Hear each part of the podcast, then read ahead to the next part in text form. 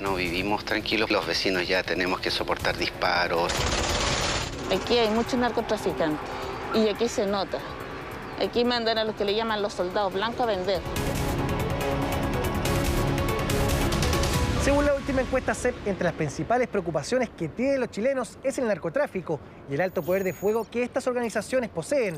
Solo en lo que va este año se han decomisado más de 3.000 armas de fuego en operativos policiales, un 8% más en comparación al año pasado. Hola, soy Marcelo Parada. Cinco narcotraficantes mataron a mi señora con una bala en la cabeza.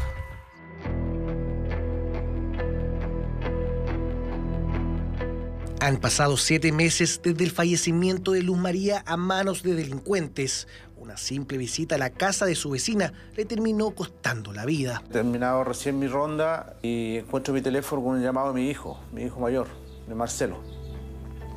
Y, y le devuelvo el llamado y mi hijo desesperado, gritando, papá, por favor, vente, vente, inmediatamente que mataron a mi mamá.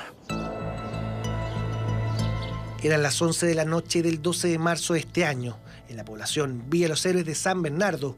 Luz María, de 54 años, madre de tres hijos, se encontraba compartiendo en la casa de una vecina cuando un auto llegó al lugar. Llegó un auto con cinco individuos mal nacidos y empezaron a disparar, a disparar, a disparar a ese departamento y a matar a una persona ahí que era uno, uno de los traficantes que se había metido ahí, a ese departamento. Un impacto balístico que entró por la ventana y, y- y le, y le tocó a mi señora en, en su cráneo. Pese a los intentos por salvarle la vida en el hospital del Pino, Luz María no logró recuperarse de las mortales heridas. Una víctima inocente en medio de un ajuste de cuentas entre narcotraficantes. Cada mes que va pasando, eh, para mí como que si fuera recién ayer que mataron a mi señora. Entonces es algo que no, no puedo superar, por la pena el dolor me consume mucho.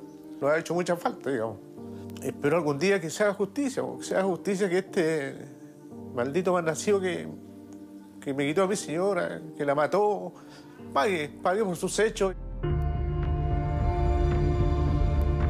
Yo, Marcelo Parada, le exijo al próximo presidente de Chile mayor control de armas, que termine con el narcotráfico, justicia para mi señora y para los que están esperando justicia para poner a estos delincuentes tras las rejas.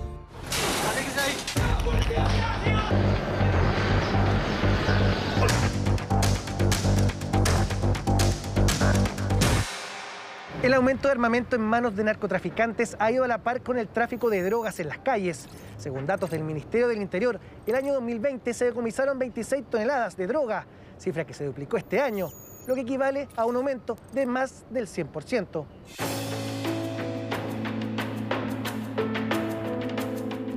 Hola, soy Cristian Paredes. Consumí durante ocho años cocaína.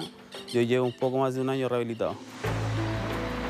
Cristian nos habla sin tapujos de lo que fue su adicción a las drogas, un mundo que lo llevó a conocer su peor cara.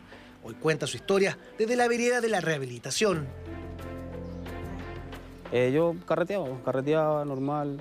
Y desde un día a otro, para otro, probé la, la cocaína. Probé la cocaína y ahí después, primero era eh, ocasionalmente, después ya se fue haciendo habitualmente y, y hasta que ya no, no pude más con la sustancia y trabajaba para puro consumir. De 10 mil pesos gastaba 30, 40, después ya hasta el último tiempo, antes de ingresar acá, eh, empecé ya todos los días, 30 mil, 40 mil pesos diarios. Cocaína, entre cocaína y alcohol. Consumo que lo llevó a perder prácticamente todo. Pero esta adicción es la más fome, es la más fome que, que te lleva a perderlo todo y que, que hay en la calle. Que hay en la calle y yo que en la calle. En la calle, durmiendo donde me pillaba la noche, llegar a comer de un, de un tarro de basura, porque el dinero que tenía eh, me lo consumió. ¿Tienes hijos? Sí, tengo hijos, ¿Cuántos hijos tienes? cuatro. ¿Los perdiste por el tema? Sí. ¿Te cuesta hablar de eso?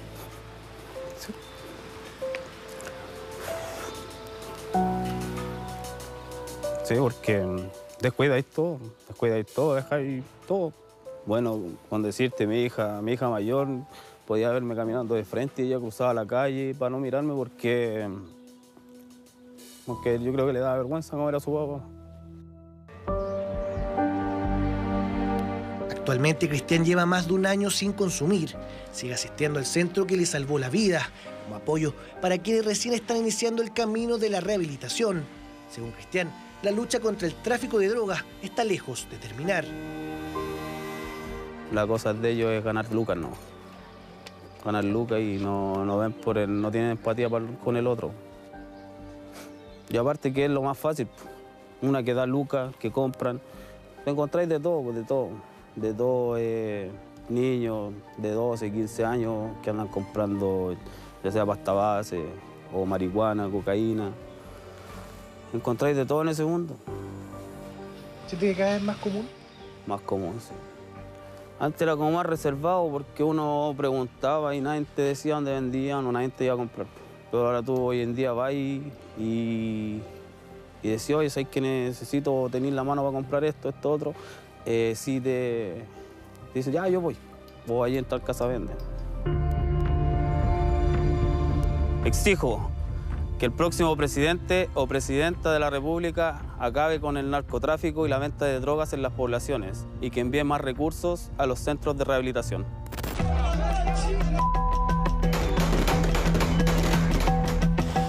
Criminal cambió en nuestro país. Los delincuentes están cada vez más violentos y fenómenos como el sicariato irrumpieron en Chile. Los carteles ya están en tierras nacionales. Según datos del Ministerio del Interior, a la fecha se han desarticulado más de 130 clanes narcos, un 41% más en comparación al año pasado. Frías cifras con historias dramáticas. Con globos al cielo se dio el último adiós a Baltasar Díaz, pequeño de nueve meses que falleció producto de una bala loca. Soy Linda Villegas y mi hijo Baltasar, de nueve meses, murió por una bala loca.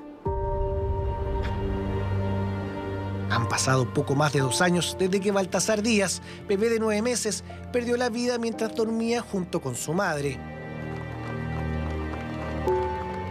Y el Baltasar estaba durmiendo acá a la orilla. Estaba yo en el medio y el papá estaba al rincón de allá. Y la bala cayó por aquí. Entonces cayó directamente. Ahí estaba Baltasar, tú estabas. Sí, estaba a la orilla. Tú dices que lo tenías abrazado, ¿no? Sí, porque estaba tomando pecho. O sea, a cualquiera de ustedes que están acá, toda tu familia le puede haber llegado. A cualquiera. Baltasar fue el que sacó la perpa. Sí. Y mi pareja prende la luz. Le digo, ya prende la luz que está el niño todo sudado. Y prendí la luz y no era sudado. En dos segundos ya yo estaba saliendo con mi hijo en brazos y mi papá me llevó al hospital con mi pareja. Lo único que me gritaba la doctora y que jamás se me va a olvidar porque es algo que suena a diario, así como que, ¿qué le hiciste? ¿Qué le hiciste? Y yo, nada, lo mordió un ratón. Yo siempre pensé que le había mordido un ratón. Nunca pensé que hubiese sido una bala. Yo creo que nadie, nadie, nadie, nadie en el mundo espera que una bala entre por el techo. Linda acusa poco avance en la investigación, aunque no pierde la esperanza de poder encontrar el asesino que mató a su hijo. ¿Qué pasa con la investigación? ¿Qué te han dicho? Nada, absolutamente nada.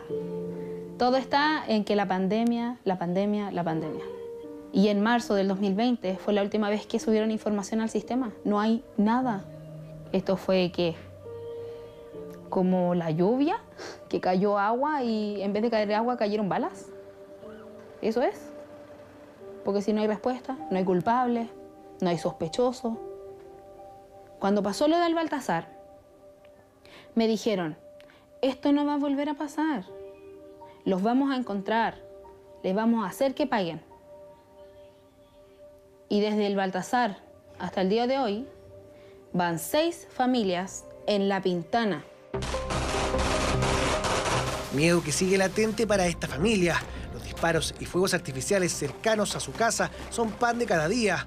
Una realidad que vive con impotencia y que le hace recordar lo vivido con Baltasar. Imagínate que tú estás tomando once y de repente, ta, ta, ta, ta, ta, ta, y los niños corren. Y uno como que, tranquilo, no va a pasar nada. No, ellos corren por instinto. Porque tienen el miedo y lamentablemente están creciendo con ese miedo. ¿O eso está esperando el gobierno para hacerse cargo? Que caiga otra bala y me lleve otro hijo. O a mi marido. o a mí, ¿qué están esperando? No, porque no hacen nada. Yo le exijo al próximo presidente de Chile que nos brinde más seguridad, que acabe con el narcotráfico y destine más policías para las comunas. Mauricio, Cristian y Linda son prueba viviente del daño que ha causado el narcotráfico en nuestro país. Por eso, al igual que muchos chilenos, le exigen al próximo presidente que de una vez por todas el Estado los proteja y acabe finalmente con el narcotráfico.